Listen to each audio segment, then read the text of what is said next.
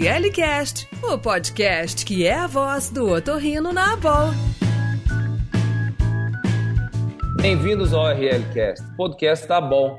Eu sou Alexandre Ordones, eu sou otorrino, doutor pela USP, sou atual presidente do Comitê de Comunicações da BOL e trabalho na Santa Casa de Passos, Minas Gerais. Eu sou Daniele Kobayashi, otorrinolaringologista, médica do sono e crânio-maxilo-facial, formada no Hospital das Clínicas da Universidade de São Paulo. Este será um espaço para troca de experiências, trazendo aspectos das vivências otorrinolaringológicas, de saúde e bem-estar.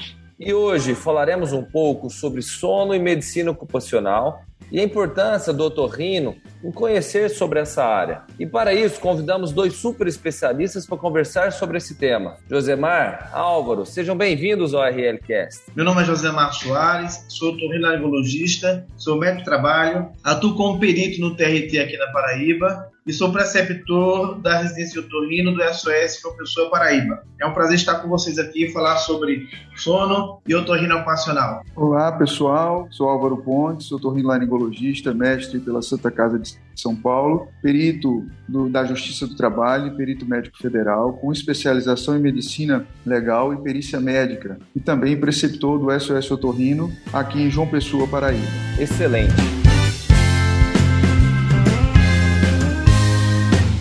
E Josemar, qual a importância de nós, otorrinos, sabermos sobre a medicina ocupacional e sua relação com a nossa especialidade? Como isso interfere no nosso dia a dia profissional? Essa pergunta é interessante, Alexandre porque infelizmente existe pouca ênfase na nossa residência, na formação do otorrino generalista, na questão ocupacional. Ela é deficitária. Mas surgem situações no dia a dia que o otorrino vai, se, vai ter enfrentado por conta da pedido do, ju, do juiz, ou um paciente vai pedir um parecer seu. E como você não tem um bom conhecimento, porque não é repassado isso bem na residência, existe a necessidade de termos um conhecimento a mais da otorrino ocupacional. Haja vista que existem doenças da laringe, da audição, ou mesmo distúrbio do sono, que podem interferir no trabalho, ou o trabalho interferir nessas questões. Por isso que é importante o otorrino saber sobre a parte do otorrino ocupacional. Álvaro, quais as principais áreas de atuação do otorrino na medicina ocupacional? Bom, Dani, isso daí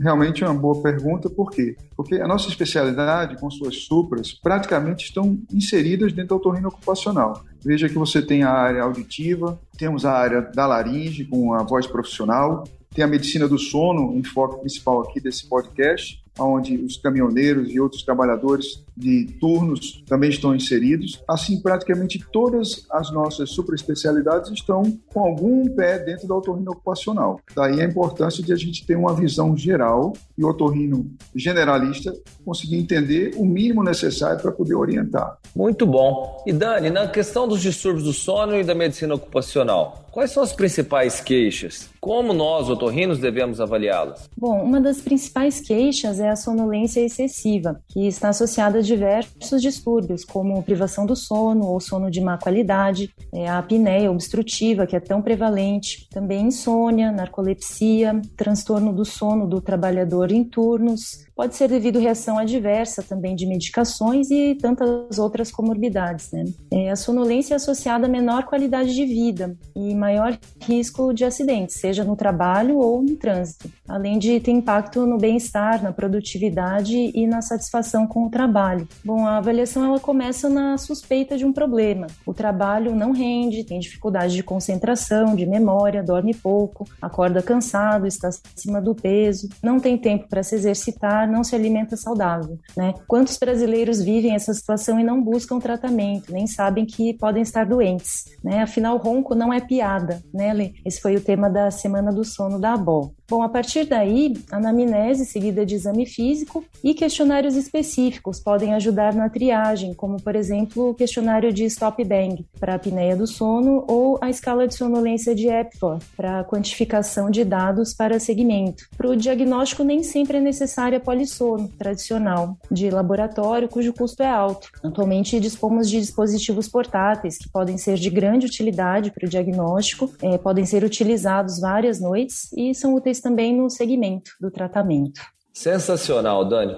Mas Álvaro, quando que o otorrino é solicitado para atuar nos distúrbios do sono na área ocupacional? Bom, o otorrino normalmente ele é acionado pode ser tanto pelo paciente, que procura o otorrinolaringologista em decorrência dos sintomas que a Dani acabou de comentar, como a própria empresa, de maneira preventiva, ela pode pedir uma avaliação e uma reestruturação do plano de trabalho dos seus trabalhadores para que ela possa estar em de acordo com a saúde ocupacional de todos os seus colaboradores. Então, em essas duas situações, o otorrinolaringologista poderá ser convidado a trabalhar em conjunto com a medicina do trabalho já existente nas unidades de trabalho ou até mesmo dentro do seu próprio consultório. Álvaro, na sua rotina, quais são as empresas que normalmente pedem para avaliar os distúrbios do sono? Por exemplo, em áreas que em profissões que trabalham com ruído, como mineradoras, por exemplo, pedem avaliação uh, auditiva periódica dos seus, né, dos seus funcionários. E do sono, quais empresas geralmente pedem? Normalmente as empresas de transporte, sejam elas de valores ou transportes interestaduais ou até mesmo transportes urbanos, né, intermunicipal, são as principais clientes desse tipo de avaliação. Mas, entretanto, você pode também ter empresas que têm trabalhadores em ambientes fechados, em ambientes confinados, que podem ser avaliados sob a ótica do sono, e daí então você emitir um parecer acerca da, dos riscos e das condutas a serem tomadas. Ah, excelente, Álvaro. Complementando, inclusive, é importante lembrar que o otorrino está acostumado com algumas siglas na medicina ocupacional, nem na otorrino ocupacional, que se chama PPA, que é o Programa de Prevenção e Risco Ambiental, o PCNSO, que é o Programa de Controle Médico e Saúde Ocupacional, o, a presença do SESBIT, da CIPA, que dá um controle de segurança dentro da empresa, o PGR, que é o Programa de Gerenciamento de Risco, que vai englobar uma, algumas dessas siglas, e o LTCAT, que é o laudo técnico de acidente de trabalho. Por que eu digo isso? Porque, é, fazendo um exemplo das empresas de transporte interestadual de grandes cargas, você imagina uma situação que um indivíduo que tem uma possível apneia do sono e a empresa não se atente para isso e vê ter algum incidente, algum acidente por conta disso. Essa empresa, às vezes, pode ser acionada porque não tem um controle de risco para quem tem indivíduos com apneia. Por isso que é importante o otorrino passional, o otorrino generalista saber que existe o risco de sonolência excessiva, de apneia, e algum local da empresa, seja de aviação, seja de transporte, seja de mineradora, seja de ferrovia, ter um acidente porque o indivíduo não está atento durante o seu período de trabalho. Então, é, mesmo que não exista uma legislação própria dentro das normas regulamentadoras da medicina ocupacional, existe a, a avaliação de ergonomia dentro da indicação da qualidade do sono do indivíduo, na avaliação de cronotipos, porque indivíduos eles podem ser alocados ou matutinos, ou vespertinos, ou intermediários, e às vezes o indivíduo, mesmo que seja tendência a trabalhar de forma matutina e trabalhe à noite, existe a tendência para quem tem a predisposição para a apneia do sono, ele ter ganho de peso, e nós temos que lembrar como otorrino que facilmente o ganho de peso favorece um distúrbio de, da diabetes ou da hipertensão. O indivíduo que tem a apneia do sono, ele pode estar trabalhando em local indevido, levando risco à empresa ou risco à comunidade. Por isso que é importante nessa complementação de avaliação, entender que se você avalia a qualidade do sono na sua empresa, ou porque o otorrino trabalha junto com o médico trabalho, ou ele somente recebeu a indicação da empresa, ele ter ciência, inclusive, dessa avaliação da questão do sono. E, inclusive, existe a resolução do CONTRAN, que eu acho que vai ser abordada daqui a pouco, é importante porque existe essa necessidade de avaliação junto aos DETRANS a nível nacional, a indivíduos que têm a apneia do sono. Bom, Josemar, então, como o CONTRAN avalia o distúrbio do sono no motorista? Ah, muito bom, Dani, essa pergunta. Porque mesmo que dentro da medicina ocupacional não tenha uma regulamentação específica do tipo PCMSO, PPRA, Programa de Gerenciamento de Risco, mas existe uma resolução do CONTRAN Conselho Nacional de Trânsito, que já sofreu várias modificações, mas a parte do sono ainda se mantém, que é a resolução atual de 2022 de março, que é a 927, tá? No item F, que é faz a avaliação do estudo do sono pelo otorrino, existe o anexo 10, o anexo 10, para você ter ideia, isso é a obrigatoriedade de fazer a nível de departamento de trânsito dos métodos de tráfego, avalia o distúrbio do sono para indivíduos que vão ter habilitação para carteira categoria C, D e E. E essa avaliação de estudo do sono, no G47, ele avalia o indivíduos que tenham 3 ou 4, se o IMC estiver acima de 30,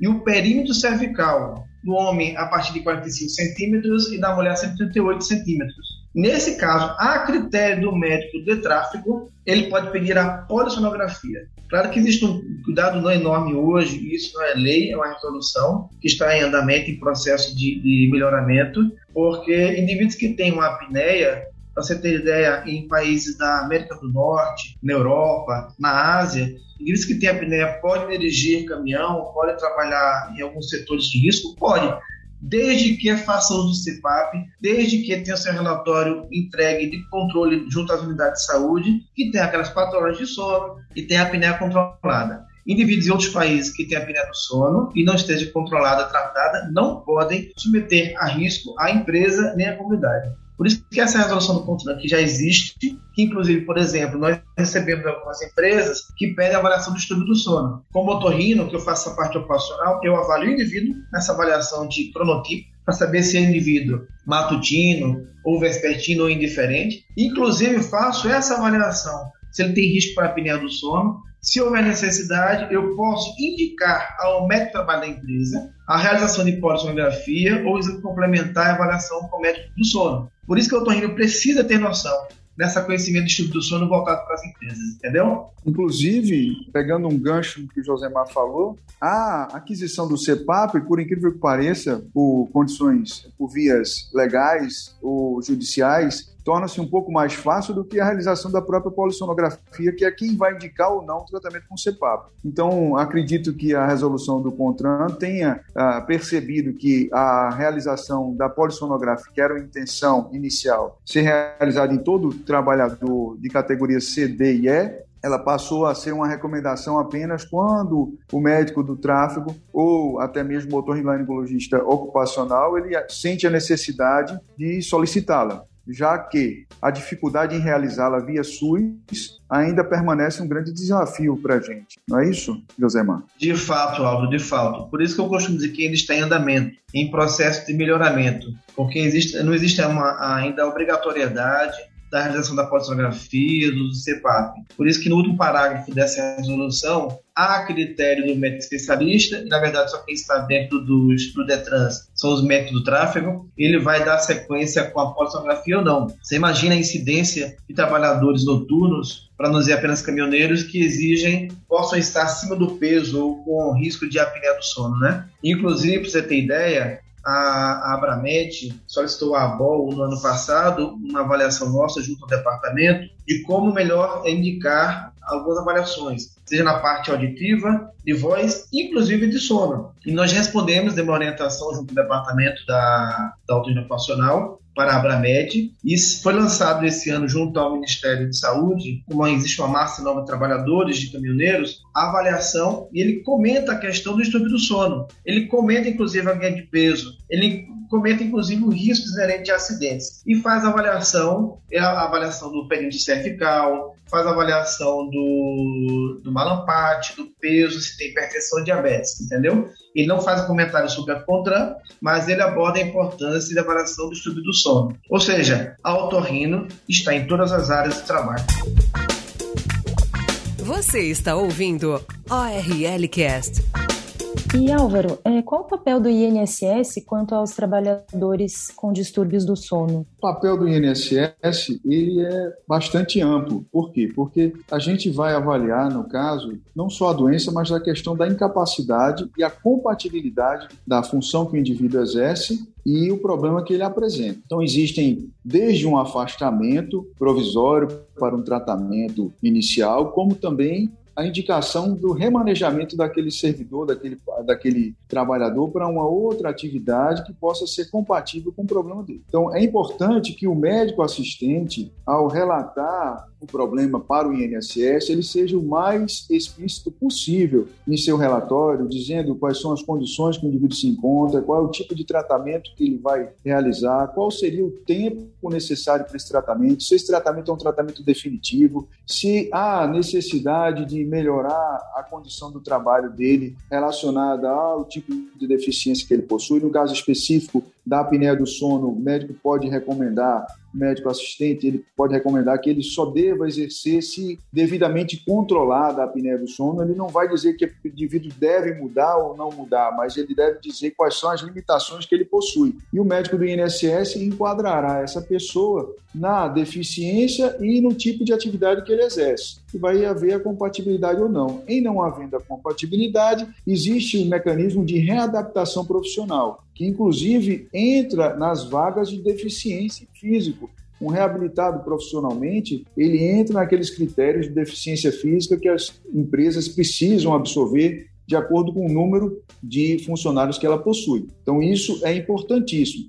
o que acontece na maior parte dos momentos é que o médico assistente ele é muito sucinto ao relatar o que está havendo com o paciente. Diz que o paciente é portador de apneia do sono e que deve se afastar definitivamente do trabalho. Ora, esse é o tipo de comportamento que o médico assistente, que tem um mínimo de conhecimento da medicina ocupacional e da legislação, não deveria ter. Por quê? Porque isso é inconcebível. Não é possível que o indivíduo que for tratado, esteja devidamente conduzido, ele não consiga ser realocado em outra profissão, que não seja o, o trabalhador de motorista profissional, mas que ele possa exercer um trabalho mais é, suave em sua jornada e daí então manter sua qualidade de trabalho e de produtividade. Então o INSS avaliaria desde o momento do afastamento até uma eventual aposentadoria, no caso de uma apneia grave, já com repercussões cardiovasculares, com alguns outros problemas metabólicos, que uma síndrome de Pickwick, você poderia até, dependendo do caso, dependendo do, da idade do indivíduo, da dificuldade de realocação em uma outra atividade, você poderia até pensar numa medida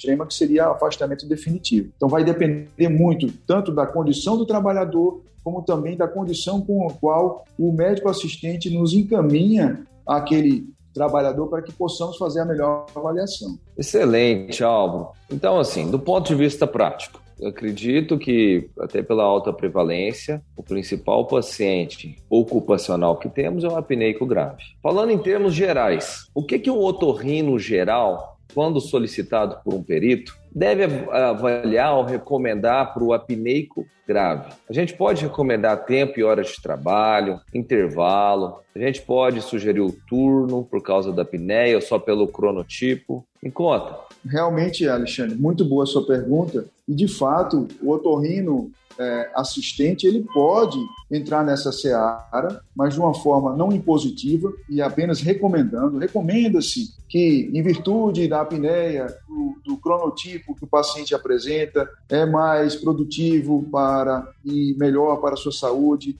um turno de manhã ao invés do turno hora apresentado. Então, o relatório ele precisa é, trabalhar em cima dessa condição e nunca relacionar, porque o que eu noto, não na medicina do sono, mas em outras situações, o colega às vezes tenta relacionar o problema que o paciente ora apresenta com o trabalho que ele executa, tá? Sem conhecer o ambiente de trabalho do indivíduo. Isso é muito perigoso. Então é importante porque isso pode ter um desdobramento jurídico e ao ter um desdobramento jurídico, o colega assistente vai ser chamado às falas e vai ter que justificar o porquê dele ter colocado aquilo sem conhecer o ambiente de trabalho do cidadão. Mas na medicina do sono é um pouco diferente. O indivíduo já vem com, com o problema e o problema não é oriundo do, do, do, do trabalho em si. Ele pode até ser agravado em decorrência de uma jornada mais extensa, do, do maior número de horas extra, a jornada sendo no turno noturno, é? viagens mais longas no caso do caminhoneiro. Então, nessa situação, o otorrinolaringologista assistente ele pode sugerir em seu relatório exatamente isso aí, uma mudança de turno, que o indivíduo faça é, viagens intermunicipais ao invés de viagens interestaduais, né? então ele não vai colocar exatamente isso, mas eles,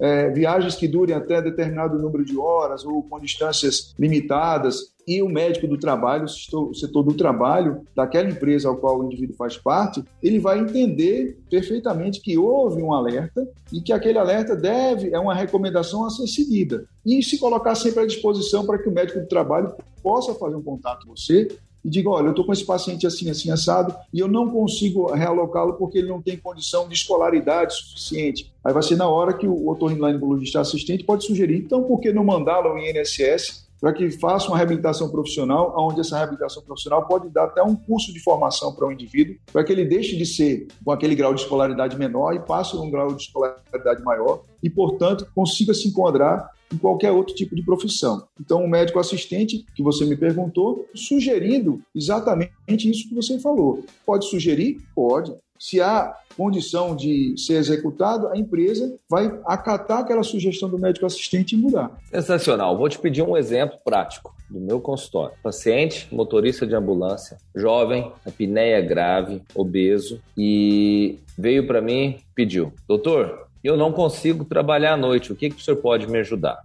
Tem uma polissonopnia grave, enfim. Como você sugeriria esse relatório, Alvo? Eu sugeriria você colocar exatamente os dados da, da apneia que você possui, né, do exame clínico e dos exames laboratoriais, recomendando expressamente que o indivíduo, eu acho que nesse caso em particular, Alexandre, não deveria nem sugerir, caso ele não esteja adequadamente tratado, eventualmente não conseguiu CPAP nem nada, é mudança de função. Você vai colocar que é mudança de função em decorrência do problema que ele apresenta, não devendo trabalhar em períodos noturnos e ou em atividades que envolvam risco. Tá? Porque às vezes o cara pega e diz: não, você não vai ser mais é, motorista de ambulância, você vai cuidar da parte elétrica aqui do plantão elétrico do hospital. Aí o cara, com uma desatenção, ele conecta um fio no outro lá, é eletrocutado, ou de repente causa uma pane em algum equipamento importante do hospital. Então você trocou seis por meia dúzia. Esse indivíduo é um indivíduo que tem que ficar, no máximo, no transporte dos doentes de uma unidade hospitalar para outra pela manhã, ou de repente levando para fazer um exame laboratorial, que a gente sabe que as prefeituras de interior normalmente tem isso aí. E o médico do trabalho ele só não, não cumpre se ele não quiser, mas normalmente eles cumprem porque eles têm medo dos desdobramentos que isso levará a acontecer. Né? Terá como desdobramento um acidente ou qualquer coisa mais grave. É, Josimar, como o otorrino pode orientar as empresas Boa, Dani, boa, Dani. Veja só, é, mesmo que não exista um programa específico na parte de estudo do sono nas empresas, o otorrino pode orientar o médico de trabalho a implantar algo desse tipo. Ou mesmo que ele faça parte, ele pode implantar, se não fizer parte, ele vai orientar o médico de trabalho. Mas, assim, partindo do princípio que, em geral, para o indivíduo que tem risco de apneia do sono, está com sobrepeso, obeso, ele ronca, o médico otorrino pode orientar a empresa a aplicar os questionários Stop Bang, de Berlim, de Epworth. O exame físico, avaliação é, inicial simples da cavidade oral, identificar se tem uma lamparte 3 e 4, verificar a circunferência cervical, verificar o indivíduo como é que está a relação com o controle da hipertensão, se tem diabetes, que são situações muito comuns para quem tem distúrbio do sono, tipo apneia do sono, inerentes ao de trabalho. Ora, foi comentado aí que talvez exista indicação, e o otorrino vai sugerir à empresa, digamos assim, a mudança de função. Quem decide é a empresa, apenas o otorrino vai sugerir isso. Então, ele pode até trabalhar durante a noite, desde que seja controlado para a apneia e é, com o CEPAP quando for necessário. De qualquer forma, existem aquelas situações que não tem como resolver isso dentro da empresa. O médico do trabalho, com orientação do otorrino, vai tentar implantar isso. Você não pode obrigar a empresa a fazer isso. Mas quando você sugere, você demonstra o cuidado que você tem e zelo junto à empresa e junto aos funcionários. Eu faço avaliação de empresa que em distúrbio do sono, e quando eu faço essa avaliação e aplico o cronotipo, aplico o Apple, faço avaliação exame físico e dou meu relatório para ele, eu posso indicar e sugerir ao médico do trabalho, já que eu não sou médico do trabalho da empresa, eu sugiro fazer a complementação com exame de polissonografia, o controle de dieta, o controle de hipertensão, ou aquele que indivíduo é um indivíduo de risco. Você imaginar na uma empresa X que aconteça um acidente, um incidente, com vítimas ou não, o seguro ele vai se basear, inclusive, se existe um programa de gerenciamento de risco da empresa, se existe algo inerente à avaliação do estudo do sono, porque ela pode se basear nisso para a defesa. O otorrino não está acostumado, para dizer o médico em geral, anotar informações, seja no consultório, é muito comum ter uma queixa X, vou passar medicação Y e tratar de forma assim. E como nós vivemos muito na área jurídica, em especial o Álvaro, nas perícias, o mesmo volume de consultas, o grande volume também de cirurgias, mas também de perícias, nós gostamos dessa área jurídica, então é extremamente importante a anotação de informações. E para a empresa, quanto mais dados você tiver em relação à saúde do seu trabalhador, naquele que tem risco para distúrbio do sono, para a apneia, melhor. Você vai orientar a dieta, o setor nutricional, vai orientar melhor a questão da hipertensão, da diabetes, mesmo que não exista a legalidade no programa de gerenciamento de distúrbio do sono na empresa, mas tem um gerenciamento de risco